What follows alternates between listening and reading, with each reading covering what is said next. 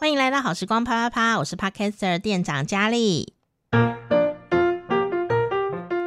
今天我们要跟大家分享一个很虐心的故事，但是又很温馨的一个故事。好为难哦，呃，人生总是有很多意想不到的事情发生，比方说你遇上了一个你很爱的人，但你不应该爱他。然后呢，你很想要跟他亲近，却伤害了他，甚至呢，伤害了他的全家人，也伤害了自己的家人哦。那到底要怎么办呢？我们都知道要赎罪啊，但怎样才叫赎罪呢？或许啊，在今天这个故事里面，你会有其他的感觉跟感动哦。今天要跟你介绍的是一个小说里面的短短的故事，不过它是真人真事改编的。那现在呢，它要变成了。戏剧作品哦，要来跟大家分享。那像我这种呢，眼睛不好 又喜欢声光效果的人呢，就会很期待啊，有人把故事变成立体的书，那他会演给我看，那我就可以既享受故事的内容，然后也可以享受剧情里面的。啊，各种身段啊，唱法啦，演员的厉害啊，还有现场的舞台的布置哈，所以我很喜欢看戏啊，是这个原因哦。今天呢，我们就来一个大爆雷哈，啊，好戏不怕爆雷，就是这样。这不是一出电影哦，我们呢邀请到的就是最近呢在海峡两岸啊华人世界的大 IP 之一啊，就是王琼林教授呢来亲自为我们讲讲这个故事。你可能想说，听教授讲故事，准备要转台是吗？不行，好，以前呢，我们呢要上他的课都要排队耶，因为呢，他这是一个人来疯的人呐，他非常的会演讲哈，所以呢，今天你可以坐在你喜欢的地方听他讲故事，真的是蛮享受的，赶快一起来啪啪啪。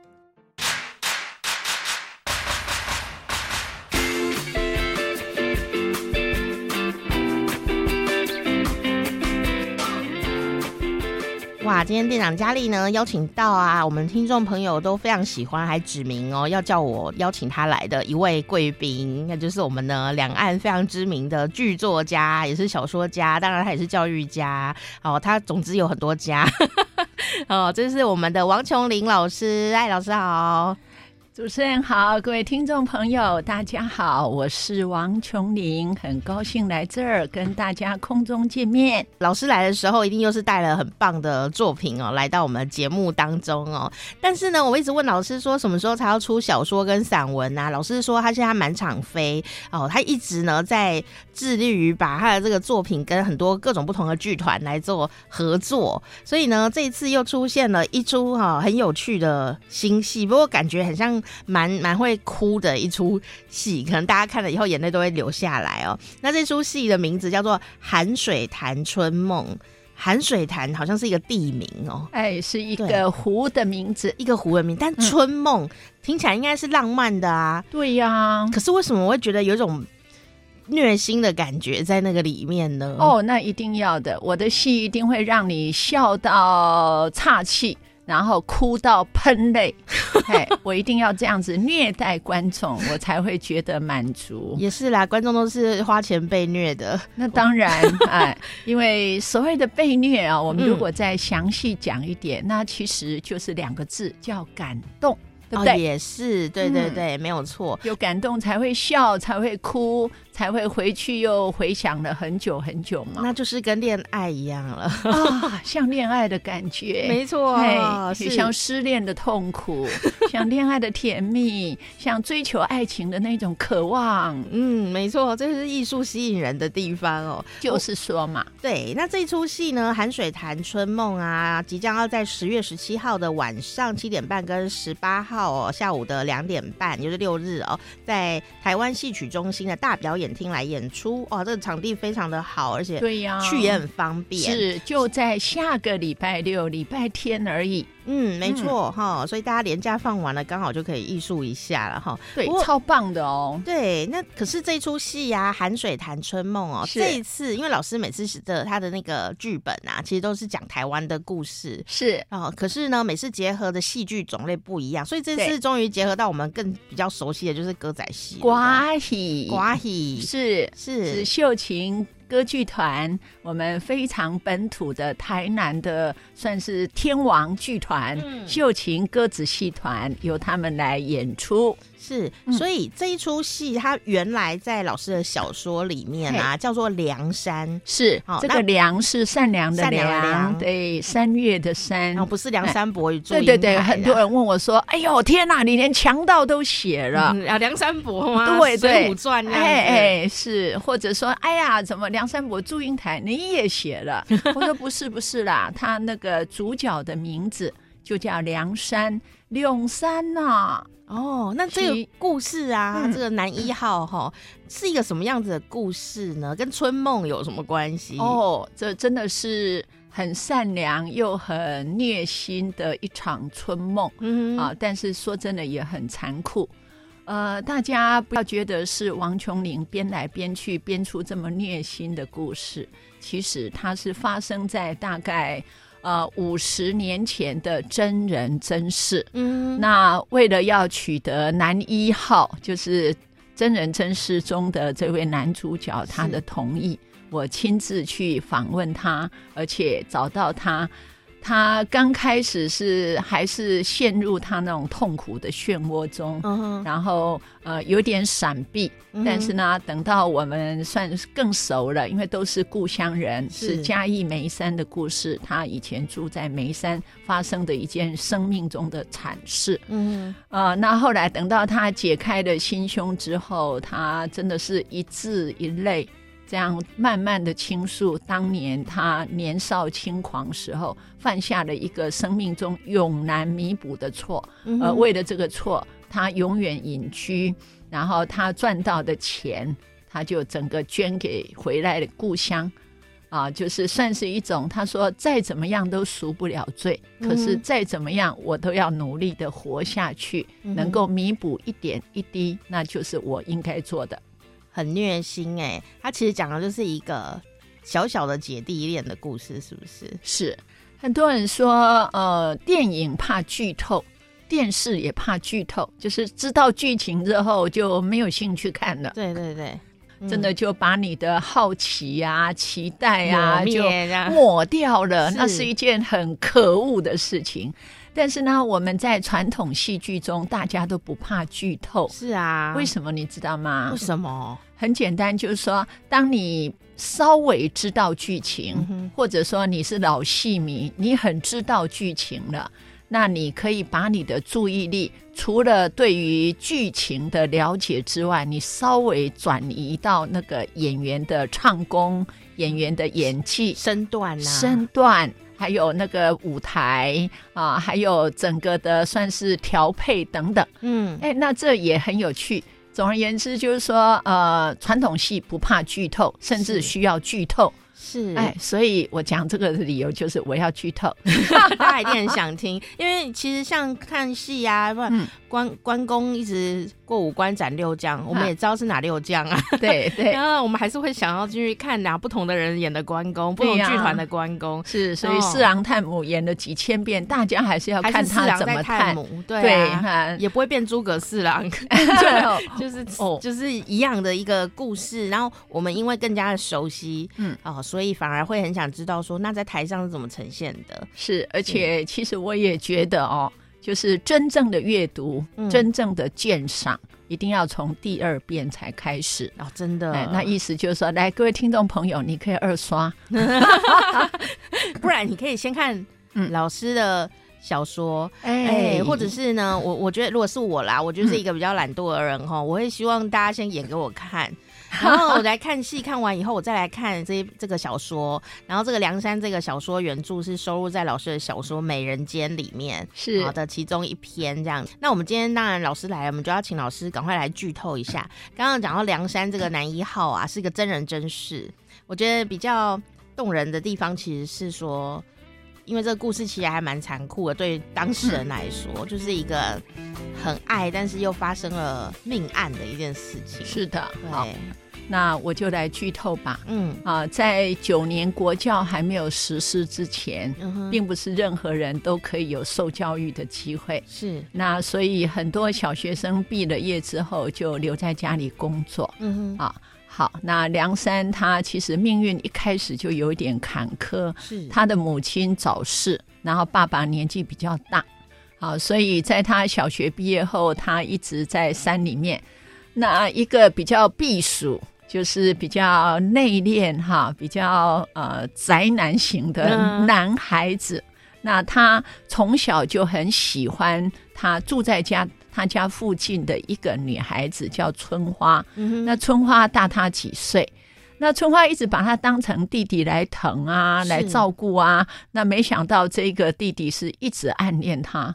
好，然后再来接下来事情就有一点点的残酷、嗯、啊。春花她就是要嫁到隔壁村去，然后一个叫金树的新郎。好，嗯、那因为春花她也没有弟弟。所以春花的母亲就去要求那个梁山，哎，你一直跟姐姐感情这么好，那你就要来当大舅子来送嫁啊，寡姑啊，哈，哎，所以对梁山来讲，这个是无比痛苦的事情，可是他又不能拒绝，所以爱人出嫁了，新郎不是我，我还要当他的大舅子，送着花轿去到新郎的家，嗯，好，然后再来呢。呃，最爱的女人嫁了，然后他呢，他是陷入一种最空茫、最痛苦的一种挣扎中，所以他忍不住在半夜时候都会偷偷的溜出去，来到了新房的外面，在那儿徘徊。啊，然后在那里想象我最爱的女人现在在做什么？啊，甚至，不好说，哎，不好说，不好说，甚至来，大家知道吗？在乡下哦，山上。几乎家家户户不不挂窗帘的。啊。啊，那甚至就是晚上，如果里面点着微弱的灯，你从外面可以看，看影子，对，可不止影子啊、哦，可能有时候还偶尔可以看到比较精彩的呢。啊，这样子吗？啊，但是不要想象那是一个变态，那只是一个少年不知道如何处理他的感情跟情欲的一种方式，少年维特的烦恼。哦，这个烦恼可烦恼的很深呢、哦。嗯。好，然后接下来是，呃，新婚不久啊、哦，我们那个地方的一个观音庙，一个庙宇啊，它五十年就要大建教一次，被做酒，哎，做酒做酒哟，家里厉害耶！闽南语是讲做酒哦，教或者教典哦，这、就是一个道教的祭典仪式。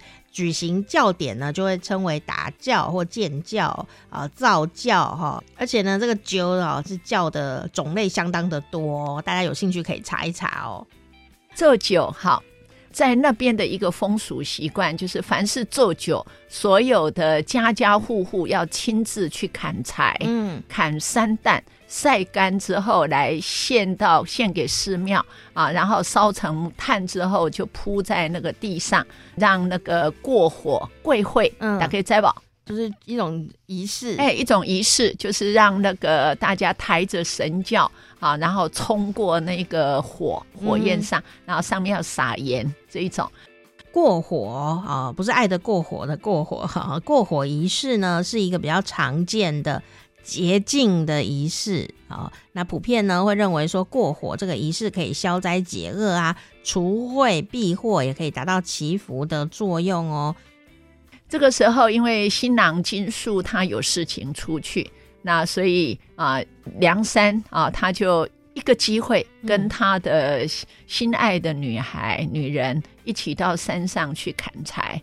那在砍柴的过程中，他走在那个新娘子的后面，然后看着她美丽的背影，然后幻想他所看到的，他想象中的。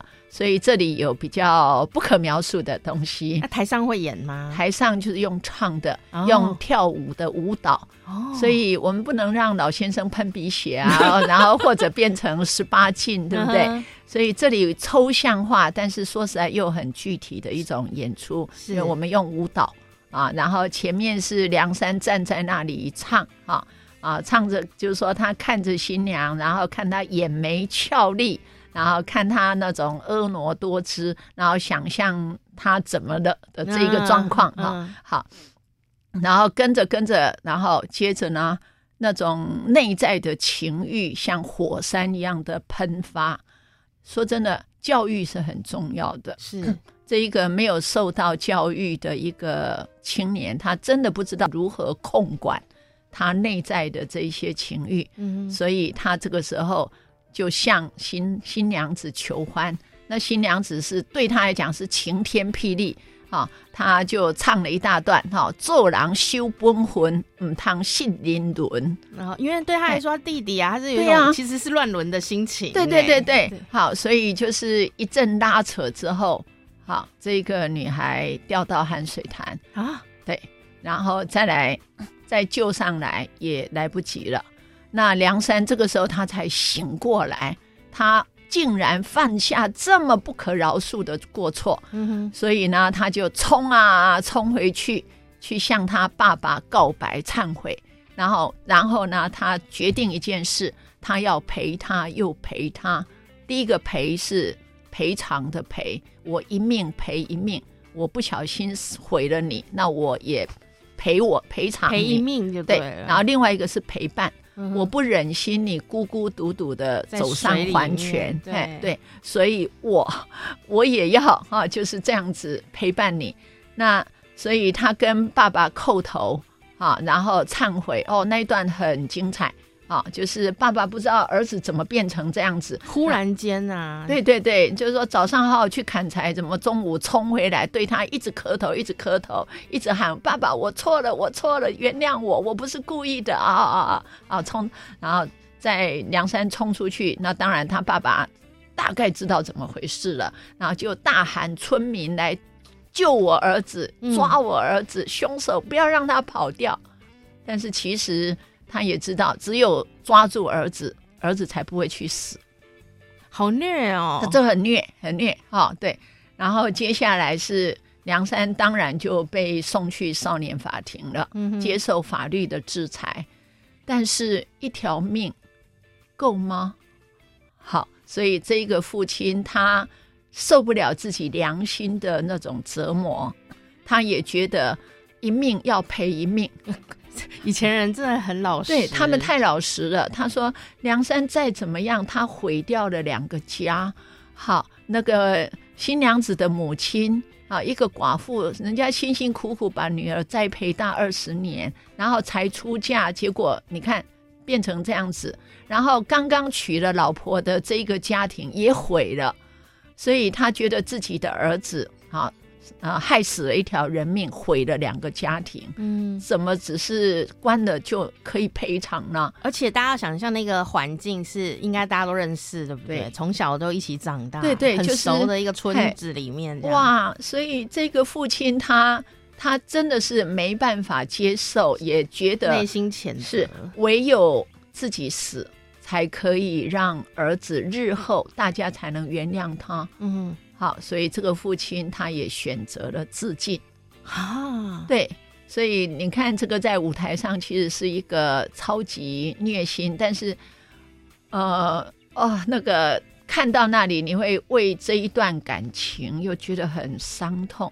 这种父子之情，到了淋漓尽致的时候，就是 我为了要救你，我必须叫人来抓你。嗯，我为了要。让以后大家原谅你，所以我愿意代替你去以死谢罪，对，以死来谢罪。没有人逼他，没有人要求他，好，他只是觉得我这是唯一让儿子可以改过自新的办法。嗯，所以他父亲就这样自杀了，走上黄泉。所以梁山他等于一个人背负了两条命。好，呃，大家不要做这件事情哦，千万不要，因为我以前可能。以前人单方面的思考就是这样，我我至少我帮你还了这个债，对。但对于梁山来说，他等于杀了两个最爱的人呢。对，所以梁山来讲，那几乎是啊、呃。这里我建议大家看一看我的小说。那当那个呃村长伯去告诉梁山的时候，梁山的那种整个人陷入空茫那种状况，他只看到村长伯的嘴巴那种。嚼过槟榔的那个嘴巴，嘴角好像，然后在那里又圆又又扁，然后讲一个他完全无法承受的一个痛苦。哦，老师写的太好了。好我们是遇到被妈妈骂的时候，也是一直看他的嘴角，对对对，对，看的就是变大特写这样子。对对对对对对对，这才是真的很真实的一件事情。是是是，好，然后再来是岁月匆匆，三十年过去了啊、呃，新郎金树也另外再娶了，嗯、另外追求他的幸福，嗯、那是应该的。对，好。然后，可是呢，这一个春花女主角的母亲，嗯、她却陷入最痛苦的深渊。他常常还在寒水潭附近，因为凶杀案就是发生在寒水潭附近。他在那儿，他会幻想出当时女儿要出嫁的前几天，他带着女儿去采花的情况。嗯，然后他又会想想起他小孩子四个月大的时候，哦哦，那一段唱词我写的死去活来，所以老师还要自己写唱词哦。啊、嗯呃，唱词。所有里面讲的每一句话都是我写的，所有的唱词也都是我写的啊！哇，这才叫编剧啊！哇，要不然编剧不是把故事告诉人而已哦。我以为编剧只要把故事写完就可以了，还要写唱词哦，哦，全部，而且那个第一幕演什么，第二幕、第三幕，全部都是我精心打造的哦。那个呕心沥血哦，对，应该多讲几个成语。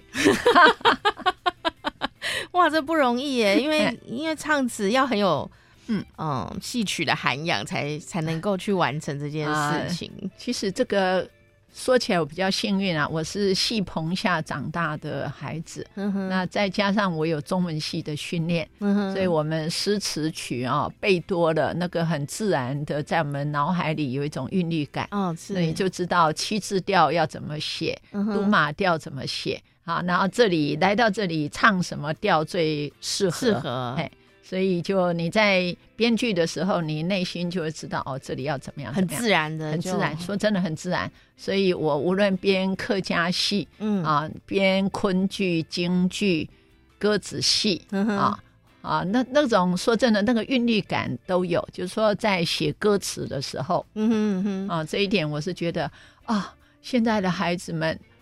拜托你们多背一些诗词，真的，你多背一些。例如说，你床前明月光，嗯、疑是地上霜。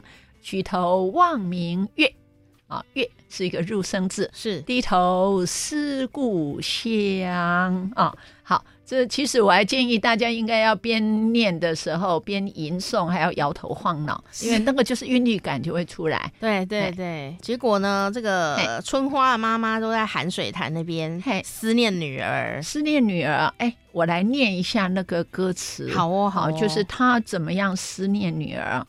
哦，真的，她养了二十年的女儿，然后现在已经死了三十年。三十年对于一个慈母来讲是漫长的煎熬，可是他女儿永远都停在那个二十岁了。好，然后他开始不止停在二十岁哦，他还会想象我怎么生你，我怎么养你。当然啊，哈，好，来，我用闽南话来读，这是我写的歌词：回兄弟，细月大，厝边隔壁祝福来收暖。大家知道“收暖”是什么哈？对，收盐就口水，对，这个也是一个仪式。是是，小孩子四个月大的时候，脖子挂饼干，然后说：“来来来，讲这好话，夹这饼啊，搞完祝福之类。”啊，就是这个。所以啊，厝边隔壁祝福来收暖。再来啊，你昂昂悠悠，家里有家里听，七岁八八高发个。咿咿呀呀叫阿娘啊！那个佳丽知道什么是七节贝贝吗？就是小朋友的一个成长过程。对对对，就是说七个月大的婴儿通常会学坐了，嘿，八个月会爬，然后到九个月开始长牙了，牙嘿，所以七节贝贝高发给，然后再来要学着喊妈妈了，所以咿咿呀呀叫阿娘，好。然后再来哦，倒这瓜，大家知道倒这哦，周岁周岁对，倒这瓜手画壁就是扶着墙，嗯、然后小婴儿要开始学路了，所以一步一步的学行。哦，我觉得你写的太仔细了，应该所有的妈妈都对呀会动心哎、欸。哇，所以我们戏每次演到这里，我就看所有的妈妈全部都会掉泪，都会哭。因为那个画面就是所有妈妈都看过了、啊，都看过的，嘿，对，我们就是这样长大的，对对对，被妈妈这样养大的，是好，然后再来哦，十个登大郎进入青春期了，然后妈妈要教他的，所以来咖喱洗头章。哦，梳头，梳头哈，就是女儿青春期了，要教她怎么样啊过过女人的日子，教她梳妆打扮、嗯、啊，所以十个登大人。大力洗头章，好，再来哦。十七登青春啊，十七岁的小女孩多漂亮啊！好，来门靠旁蝶乱昏昏，这一个真的有趣。知道什么意思吗？就是因为他已经学会梳头发了，然后呢，外面就有很多男生在那边，对，就是那些、呃、这种蜜蜂、蝴蝶飞来，哎，都来了。意思就是说，追求者一个一个，啊、哎，呃，外面有站岗的了。二十送你给盼望早生好家孙，就说当二十岁的时候，我替你找一户好人家，送你出嫁了。然后最盼望的就是你有建立自己的家庭，生自己的小孩，所以在以在上力给盼望扎生好子孙，然后再来我们音乐会变成噔噔噔噔噔噔噔噔，然后后家孙后家孙，努力出嫁结新婚，怎会送命断了魂啊？哦，所以我们唱到后面，然后哇，那个心真的会碎掉。啊，就是一个，这是一个慈母三十年来还是日夜思念女儿的一种心情。是，然后来，我就继续剧透下去啊。其实当时他的父亲啊，梁山的父亲为儿子赎罪，嗯哼，啊，然后上吊自杀而死，很残酷的一种自尽方式。而且根据我们华人的习俗，爱上骂脏，嘿，丢丢丢丢，对，所以我们在戏剧中用了一段，就是说那种送煞除煞的一种送骂脏，大概怎样上骂脏的意思哈？就是他如果是上吊过世的，嗯、就要要把那一条绳子对，好去化掉这样子，对对，就是所有自杀的工具，比如说那一棵树、嗯、啊，那一节绳子。全部要砍掉、剁碎，而且要烧成灰，嗯、然后再把这个灰啊，而且所有的仪式在进行的时候要请来，例如三太子，嗯、例如玄天上帝，例如钟馗啊，这些可以镇住这种算是冤魂，或者是镇住那种凶神或者恶鬼的怨气。对，这一些神明要来作证，好。好啊，然后把这一些烧掉的灰还要送走。对，那送去哪里呢？就是送去有水的地方，让它流出去。像大家都知道鹿港，嗯，鹿港的话一定送到大海。是。那像我们山区的话，就是送到有水的地方，让它流出去。那不就是要送到那一个含水潭？含水潭。对，又送到命案的发生点。嗯哼。然后送到那边去。啊、呃，所以当时男主角。梁山他有一个好朋友叫耕土，嗯哼，耕土就说他后来觉得他知道自己的好朋友犯下了这个滔天大罪，他也知道那个是真的是一失足成千古恨。嗯哼，呃，既然如此啊，那他在那个梁山的爸爸出殡的过程，他还自愿的替他旁道，旁道大家知道哈，就是当孝男。对，你就拿那个父亲的那个对对牌位，汤道就是捧斗啊，捧着斗，什么斗呢？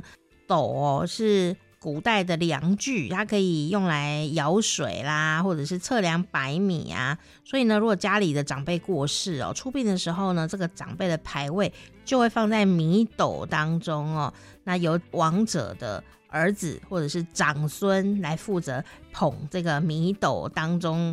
放的神主牌位哦，所以呢，呃，都会称为旁道，通常都是最亲近的人，呃，儿子啊，男生呢会做这件事。不过现在时代的关系，现在也有女生会做这件事情哦。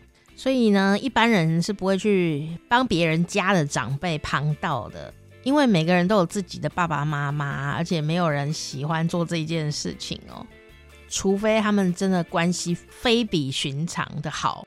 也就是说，大家想想看哈，一个慈父为儿自尽赎罪，这一个好朋友来替这个慈父来旁道，嗯，好，所以我们这一出戏里面，说真的，我觉得人世间几个重要的情感，我们都算是因为命运的关系，让这几个重要的情感都变成了一种。呃，是最惨烈，但是也发挥到最善良。嗯，好，所以是等于两个极端同时都呈现了。哦，当然，这个作品啊，呃，是一个真人真事，是，然后也再次提醒了大家说，人世间的事情有时候更是荒谬，对，或者更是虐心的，对。但是老师呢，把它点了出来的时候。很奇妙，如果这是只是一个社会案件的话，可能我们就只是把它当做一个社会案件来看。嗯、可是老师写了以后，然后唱词又加进来的时候，哎，我们好像可以站在每个人的角度去为对方思考一些事情。是是，这个也是，呃，可以说是，我觉得莎士比亚他讲一句话，嗯嗯嗯，悲剧。可以荡涤人类的灵魂，是荡就是把你原来紧缩的啊，然后压开，哎，把它松开。那涤就是一种冲刷、冲洗。对，所以我常问问自己，也问我的学生们：你敢看悲剧吗？嗯，你看悲剧的时候，你能不能透过你的眼泪重新思考很多的人性跟人生？嗯、当很多人说我拒绝看悲剧。那其实他是拒绝去承受一次的冲击，跟承受一次的荡涤，嗯、所以不用怕悲剧。你进去看，你痛痛快快的哭完之后，其实你的内心是打开的，会更柔软。对对对，就是找到了那个最柔软的地方。嗯哼，啊，所以这一出戏到后来，其实就是梁山啊，他被关了二十年，嗯哼，然后十年在外奋斗。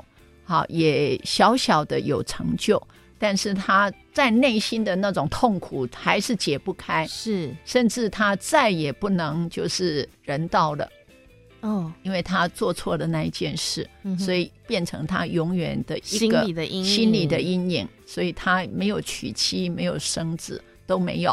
三十年后又是一次的大建教活动，所以他在大建教活动的时候，他回来故乡。他有两件事，第一个要捐款，把他所有一生的积蓄捐出来，这十年的奋斗结果。再来，他要去找爸爸的坟，因为他身为一个儿子，他不知道爸爸葬在哪里哦，所以他就到那个坟墓间去去找啊。然后就在找的时候，刚好那个耕土，他听说，呃，好像有一个人在。坟墓间，那里在找什么？他一个直觉就是梁山回来的，是好朋友，对，那种心灵相通，所以这个耕土就冲过去，那果然一看就是他，我们的梁山，他就把这个最后的任务要捐捐款，就是这些，就是交代给耕土。那耕土一听，他马上直觉，梁山又要又要那个，他又要又要想不开，又想不开的，所以这个时候他。他真的很急，他知道任何力量都不能让梁山有活下去的那那个希望。他真的，他了解，因为一个人承受这种痛是承受这么多年，到现在是他没办法再承受去了，所以他会回故乡做这个事。所以耕土这个时候，他在那种又紧张又慌乱又伤心又又不知道怎么办的情况下，他远远的看到那一座庙。他就对那个庙开始祈祷，因为似乎这个庙他期待那个观音菩萨给他一点点希望。然后他再看到寒水潭，他灵机一动，他突然间就开始骂那个梁山。他就说：“你你就是这么自私自利，你只想找你父亲的坟，你有没有想过？”那个可怜的春花，嘿，他死了三十年，他没有被立牌位啊，他没有人拜，而且我们在寒水潭常常出现有女人在暗夜里在哭声，他自己掰一个故事，对，他就马上掰一个故事，而且他说，你你就没有想过，你应该要对于他好，你要把他的神神位请回去拜，然后你应该要就是说这样哇，巴拉巴拉巴拉讲了很多，好。然后这个大骂一顿之后，突然间梁山真的是他那种醒来醒来的，就说结束自己其实是一个只是更懦弱的行为。嗯，啊，他应该要坚强的活下去。对于父亲，对于春花，要进行另一种赎罪，也就是说，他应该可以再去唤醒更多的人。嗯、所以，各位朋友，您知道吗？这位梁山，他现在已经七十几岁。好，然后他常常进入我们的算是监狱里头，对着我们曾经犯过错的受刑人，用他亲自的亲身经历去讲给我们的这一些受刑人们听。他对我讲说：“我进去监狱讲，那你呢？你用你的小说，用你的戏剧，让更多人知道啊，知道生命不可以犯错啊。”一失足真的是千古恨，好，但是呢，啊，当你不小心犯的错，那你要有勇气去赎罪。任何一个再做傻事，都只是让你的罪更深而已。你要一步一步，再怎么痛苦，你都要活下去，活下去，然后进行一种救赎。是哎、欸。因为有时候我们就觉得做错事了啊，嗯、然后很痛苦啊，我们就了断好了啦。其实哦，可是可是其实了断算轻松的，他只是留给旁边人更痛苦的事情。更痛，其实那是不负责任的，其实他不是赎罪耶。对啊、哦，我们说人生难得，人的身体你要保护自己，嗯、你要爱护他，人生是很难得的啊、哦。那真的我们要爱护自己，所以不可以做。不该做的事，好，所以你要有这个理智，学会控制，嗯、好，然后真的万一做错事，好，那当你受了法律的制裁，啊，道德的制裁，人情的制裁，自己的制裁之后，最重要的你要奋发起来，啊，因为很多人需要你的鼓励，很多人需要你的帮助，是，好，这个我绝对是赞成的，嗯、我也很感动，说。这个故事那么虐心的一个真人真事的故事的真实的世界里面，嗯、它是有一个温暖的、对正向的一个努力进行中的一个是一个过程。对，我们在戏剧里头，对对对，其实最了不起是春花的母亲。是，当她在寒水潭后来就遇到了梁山，那一个受害者的母亲看到了凶手，她反应会怎样？把他推下去，不是、啊、好好没有 好没有教育性，不能学习。没有错，他过去他又捶又打又揍又好，但是那种捶啊打啊骂啊之后，好，他也知道这个孩子受苦很久了，所以他最后是伸出双手抱住梁山，好，然后再来再牵着梁山的手走向村里面，那村里面。其实大家一看到梁山当年的杀人凶手回来了，大家会迟疑，另外呢也会愤怒，因为这个悲剧是那个小山村自古以来唯一的一个大悲剧。嗯，然后甚至有人就出来阻挡说：“你不可以进来。”对对对，啊，现在是建教最神圣的时候啊，你一来会冲煞到神。嗯，好，那就在这个时候，那个耕徒他就站出来了，啊，他用唱的。哦，下郎一心无贵丑，下郎一心无红坡。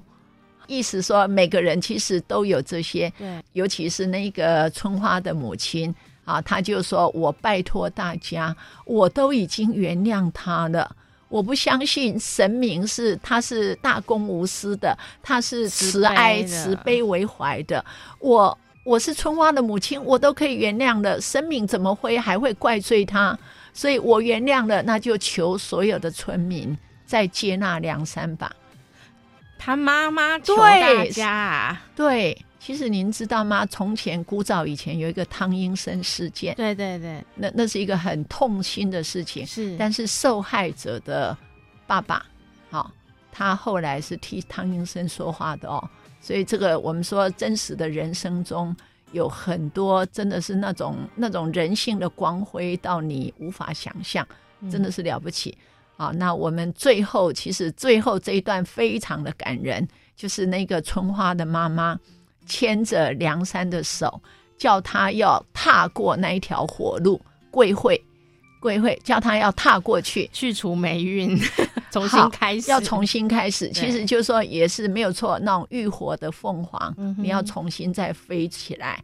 就是梁山，他真的他就把那个鞋子脱掉，然后一步一步的踏上那个赤红的火焰，踏上去，然后踏到一半的时候，你们知道这是绝对是一个戏剧的最高潮跟结束。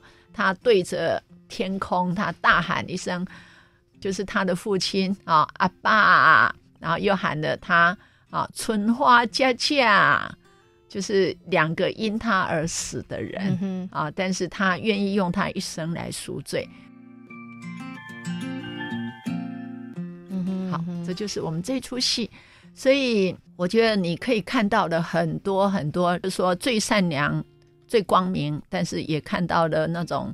人性在那种瞬间所爆发出来的那种残酷，嗯哼，这让我想到很有趣的现代的事情哦，就是说，嗯、呃，其实老师的故事里面有一个特色，就是没有坏人，对，但没有坏人哦的世界里面，仍然有人会做错事，对。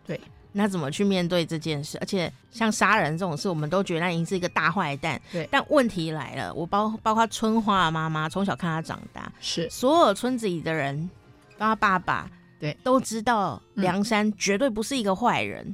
是、嗯，可是他就做了一件这么大的坏事。是，所以大家怎么去面对这件事情？在一个没有坏人的世界里面，做了这件事错的事情，要怎么去面对他？对，然后也让我想到。说我们当然都会知道，说受害的人的家属，有时候像爸爸妈妈这样子，嗯，他没有办法原谅凶手，这是理所当然的事。对，他大可一辈子不要去原谅他，因为他是受害者的家属，这样或受害者的本人。但是很神奇哦，就是有时候受害者的家属，也许过了一阵很长的一阵子以后，他或许也想放下一点点这个事情，放下这个仇恨。他也想走下去，那我们当然呢会觉得说，哦，这就是很伟大的精神。哎，可是哦，如果网友都不会放过这个事，网友有时候会在旁边起哄说，哎，你怎么不原谅？你怎么会原谅他呢？你怎么还还还会被骂？哎，所以这也是一个现代很神奇的一件事情。这样呃，我想可能有一个原因就是说，你有没有身在其中？就像佳丽你刚刚说的，嗯，如果梁山是一个陌生人。我们就比较容易原谅，或者比较容易不原谅，嗯，因为他是一个陌生人。但是他到底是比较容易被原谅，还是什么不不容易原谅？两个都容易，两个两个都容易，就是看你你的个性角度这样。对，你站的角度好。但是如果说啊，梁山是你熟悉的人，你知道他原来的情况，就像梁山的爸爸，他有一段唱词也一样，好。就说阮梁山自细无老母，伊是阮林家哈林家哈唯一的后嗣。嗯，迄个难还地岳父，我要拜托乡亲呐啊，替我和梁山做个毒。就是爸爸牺牲自己，要留下他们林家的血脉呀。对，好，然后还有就是说，呃，因为你熟悉、你了解这个人，你知道那个是。真的是一时的错，嗯，但是一时的错却造成人家一生的陨落，嗯，一生消失了。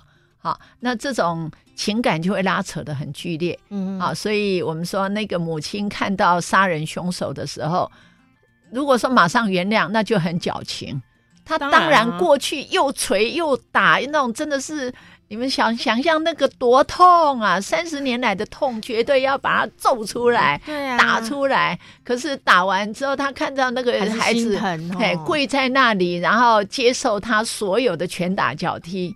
之后再抬头一看，对呀、啊，这个还是我以前看到的梁山，他也是很疼他。对，然后三十年前的那一个纯洁的小孩，就因为这件事，现在也已经被折磨成这个样子了，都老了，都老了。他已经七十几岁了，嗯、而梁山也已经五十几岁了，所以那个时候那种情感就会起来了。嗯，啊，也舍不得啊，死去的人当然很可怜，可是活着啊。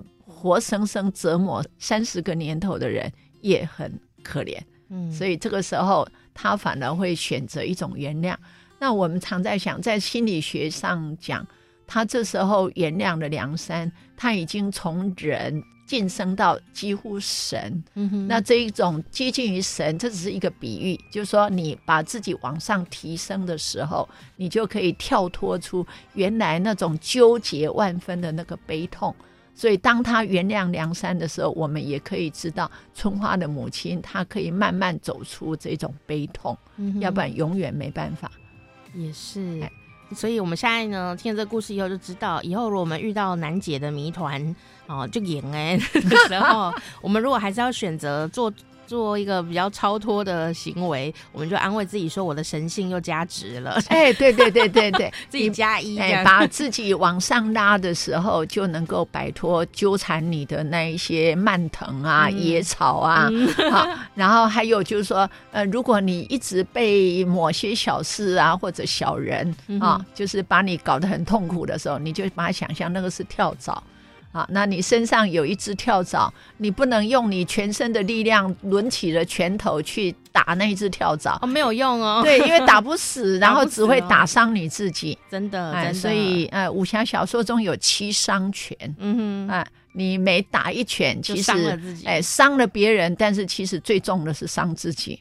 拿出神性作业簿，哎，对对对对对，记录一下自己 越来越靠近神性了。哎，其实这是一种自我的鼓励，鼓励自我向上，也是一种自我超脱。真的耶，哈、哦！但是这有时候自我鼓励是很重要的，嗯、特别是有时候你遇到呃一些。呃，比较难以过去的事情，哎，对对，嗯，好，要不然你会一直觉得你是被亏的那一方的时候，你真的很难从坛里面 升上来。对，当然我们不希望生活里面或我们周遭发生这个事情，嗯、但我们也不能假装这世界上从来没发生过这些事情。对，而且它确实发生过，嗯、那确实发生过，我们只能说，我们把一个一个事实，我们拿来作为一种算是。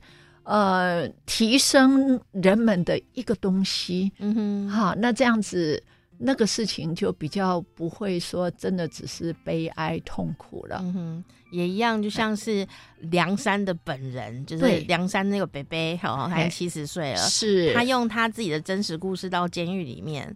对。哦，当学长去分享这个，对对，去鼓励他们，鼓励更生的人朋友和受刑人朋友。那老师呢，就用他的艺术创作，让我们可以很轻松的进去。透过戏剧，你是很婉转的去换位思考。哎，对对，就是要换位思考。对对对，因为你如果真的发生在自己身上啊，嗯、你你不把它推到水潭里，也真的很难呐、啊。但是但是哦，教育的重要就是让你。在这个事情都还没有发生之前，先我们先，不要发生，先是让它不要发生之外，万一万一发生，我们有一个彩排时间。我觉得看戏就是在彩排人生，对对对对对对，对，太棒了！看戏就是彩排人生，对啊，真的这句话可以当至理名言，真的，因为我就觉得我我才不想要发生那些事情呢。对但可是生活里还是有可能要发生一些类似的事情，嗯、或更更严重的事情。嗯嗯、那发生的时候，我要怎么办？对。哦，那一一般人不会没事在家里演这个戏呀。是，那我用看的，哎，嗯，我我只是在娱乐，可是娱乐中我学到一些思考。哎，对我们说，人生啊，太平平顺顺会淡然无味。嗯，但是人生啊，又不能大风大浪，因为那个实在是太惊险、太虐心、太折磨。对，那所以怎么办呢？我们就。平平静静的进入剧院，然后去冷气看戏，然后看着台上的大风大浪。嗯，一转身，我们又回到平静的生活。但是呢，我们好像彩排了一段，而不必真正去演。真的，真的哦，因为你看完戏以后，嗯，你如果这个戏非常的好看，嗯，然后一定好看，一定好看。那你你一定会。需要跟人家聊聊天啊，或沉淀一下。嗯嗯、那那表示你的心在吸收一些新的事情。嗯、那很幸运的是，我们只是在看戏。对，对，因为如果真的发生了的话，就没得彩排了。对。《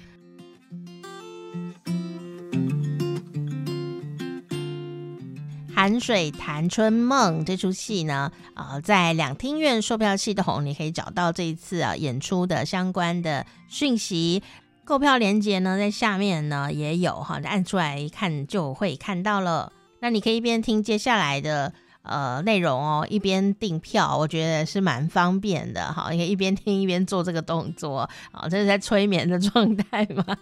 不过这出戏我相信会相当好看哦。今天很开心邀请到的就是我们这次的啊小说原著，同时也是这个歌仔戏的编剧哦，就是王琼玲教授呢，来到我们节目当中跟大家讲故事哦。对，这一次我一定要特别再说明哦，像那个秀琴歌仔戏团哈，他们的男主角这一次主要演员是张秀琴哈，然后我们的导演是刘光彤。那他们呢是去年去年哈全球华人艺术新传奖的地方戏曲的两个得主，所以我们这出戏是全球华人艺术新传奖的两个新传奖得主，嗯，一个当导演，一个当男主角的，所以超级的精彩。是哦，所以欢迎大家哈，轻松的在六日啊来看这出戏哦。那如果你不是住在台北，没有关系，我们期待这出戏有，以后还会去别的地方演。大家知道吗？我们这个是去年是高雄春天艺术节有演过，嗯、是那当时三场都全满，全满。有我们的梁山阿伯，他就静静的坐在舞台下。他不要我讲出来他是谁，对，嗯、然后他静静的看，然后静静的离开。每次一看完，我都会去拥抱他，反而是他拍着我的那个背，拍拍拍，一声不响，然后就离开。这样，我在台上谢幕，然后我眼光都会望向他，我就看到他在看着我，然后其实我那时候一定泪流满面嘞。就是我知道有些人把他一生所犯的错，一生努力的追寻跟救赎拿出来，让我们成为一个艺术品。他把那个托付给你，对，他托付给我，然后我也期待说，来大家走进来看，你会感动。这那至于感动之后的能量，我想你你一定会找到的。嗯，是，而且它一定有字幕，所以不用担心。对对对 对对，听不懂啊什么，这个都是小事情啦。不会不会，非常非常流畅的一个语言跟文字，花一点心思去感受那个情感的部分，嗯、然后还有我们的剧团哦，他们的厉害的部分哦，好，所以大家也可以记录下来。不然的话呢，你可以看老师的小说。哎啊、呃，因为《美人间》这本小说里不止梁山这个故事，然后你还是可以看到其他更更虐心的真实故事哈。呃，在老师的故事里面，我觉得有一点是很动人的，就是说这些真人真事的虐心的事情，其实都有棱有角，嗯，哦、呃，很容易碰触就会刺伤任何人，但是老师呢，都把它修得圆圆的。嗯、你看完以后呢，你就经历了一场冒险，但是最后你都会觉得心里很。安稳，然后觉得有很多温暖的能量在心中哦，所以呢，这次请大家也可以到我们的台北士林的台湾戏曲中心的大表演厅，好，在十月十七号啊跟十月十八号呢，都可以看到我们这一次啊梁山啊老师原著，而且老师也编剧的这一出好歌子戏哦，就是《寒水潭春梦》，那它是秀琴歌剧团哦来制作演出的哦。那也谢谢老师今天来到节目当中给我们说故事啦，谢谢大家。然，大家也可以到秀琴歌剧团，还有王琼玲老师的脸书专业呢，哈，来看到哈。那王老师的脸书专业都很热闹，常常都会看到他跟他的妈妈啦，好家里的人的互动哦，我觉得也是蛮温馨的。请大家也可以啊，多多的来认识啊老师的作品哦。那说到这个故事啊，就是听老师讲完这一个故事以后，害我前几天做了一个梦哦，我连续两天都在做梦，感觉有点累。做这个梦的时候啊，哎，我很。少做到这么过激的梦哎，大家有要听吗？哦，没有要听的话，就先按个订阅这样啊。有要听的话，听完再按订阅。我就做了一个梦哦，这个梦是这样子的哦，我就梦到啊，我结婚了，二十几岁，不过这就感觉是梦了，我已经不是二十几岁了，就二十岁就结婚了，感情也蛮不错。结果没想到这二十岁的姐姐呢，好，就是我啦，哈，就在梦里呢。到了一个运动场吧，还有体育赛事的地方，还有一个车站的感觉的地方然后，就很多年轻的男生，但十几岁哦，那种也是十五、十七、十五六七岁的那种男生很多这样，结果没想到呢，少妇啊，就竟然吸引到了一位。年轻的弟弟哈，很高的弟弟，大概有一百八十几公分哦。那这个很高的弟弟呢，就一直追着姐姐跑啊，就很想要在一起这样。就后来呢，这个姐姐真的把持不住啊，在梦里就在一起了哈。那在一起了以后呢，就生了一个小孩。哇塞，这故事也真的太过！在梦里怎么可以这么行为不检点呢？这样，结果就生了一个小孩。可是姐姐已经嫁人了，那那个小孩怎么办呢？结果呢，这个姐姐的。呃，丈夫，好像我梦里面那个丈夫也是一个很好的人哦，他就想说小孩是很无辜的啊，那这个事情就已经发生，不然呢，哦，那不然的话，那就是小孩带回家养好了，他来养这个小孩，好，那其实感情是蛮不错的，就这样四个人的感情就一直在梦里持续着哦。我这四个人怎么维持生活啊？这个丈夫呢，养了这个小王的孩子。然后呢，太太呢，就是我啦，啊，跟这个年轻的小王呢，一起闯了一番大事业，所以我们其实是工作上的伙伴，然后赚了非常多的钱哦，啊，所以呢，就是四个人的生活也就过得挺颇为惬意，就这样子的过生活这样哦。那当然，这个小王跟老公是避不见面的，不过老公却养着小王的小孩，对他相当的好，这样。不过梦呢，总是有时间限制啊，他。快起来也是蛮快的，于是啊，这个小孩呢，在一秒瞬间呢 就长大了，就长到了也是一个十六七岁的年纪，哎，就跟他爸爸当年认识姐姐的年纪是一样的哦。在这个比较有点复杂的家庭里面，也是充满着爱啦。可是他心里面当然也会有一些不舒服的地方，特别是他觉得，呃，他的亲生爸爸就是另就是之前的这个弟弟呀，哦，呃，觉得很。不解，然后也没有办法原谅啊！你怎么破坏人家家庭呢？虽然你是我爸，哦，但也让他在这个梦境里面产生了很多的呃愤慨。这样有一天呢，可能是高中生，就是他的生父，高中生爸爸啊，可能讲了养父哦，就是这个姐姐的老公哦的一些坏话吧。就致使呢，这一位这个小孩啊，已经长大的小孩，觉得非常的不猥琐哦，很不爽。于是呢，他就跟他的亲生爸爸呢打架打起来了。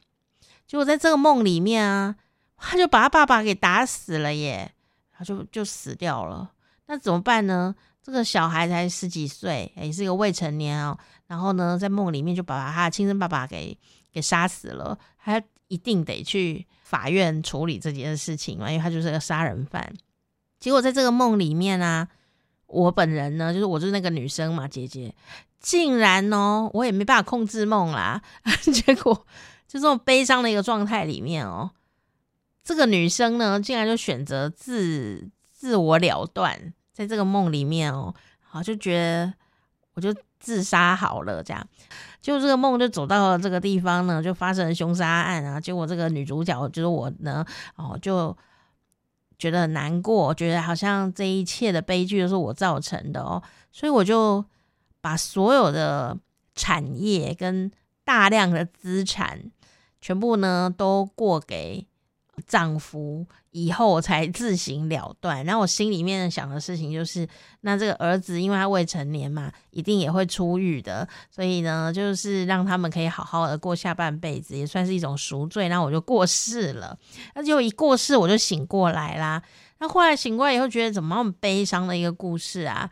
我就想想到老师讲的这个梁山的故事，我就觉得。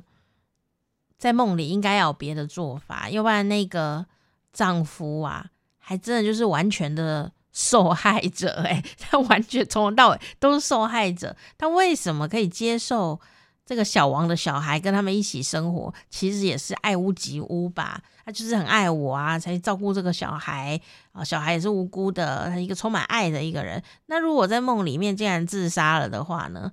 那对。这个丈夫来说，完全就是没有什么好处诶，虽然他得到一笔钱，可我想他是一个重感情的人吧。所以我醒来的时候，觉得我不应该在梦里自杀哈，这个应该要从头来一遍。但如果从头来一遍，应该就不要跟小王生小孩。才比较就近一点哈。不过我在想说，我醒来以后呢的一些反思哈，诶，被老师的这个故事深深的影响着哈，所以或许有时候，呃，我们以为只有那一条路可以走，呃，透过戏剧啊，或听故事，或看小说，我们会知道其实可以有更。更完整的处理方法，或者是也许痛苦，但对别人会更好的一种赎罪方法啊，而不是只有自我了断这个方法。虽然我在梦里还是做了这件事情哦，原来我有这种习惯吗？真是太可怕了。所以呢，好，就在后面跟大家分享一下我这个最近的做梦小故事。然 后因为我做梦都很完整，所以醒来都蛮累的。好啦，听完了以后呢，赶快来帮我们按一下订阅吧！好时光啪啪啪，我是店长佳丽。喜欢这出戏，想好奇这出戏的朋友，可以赶快上两天院售票系统哦。啊，那如果呢来不及看了，或者是住在比较远的地方，也可以关注老师的这个小说，叫做《美人间》里面的梁山，就是这一个故事的原本哦。下次见，嗯。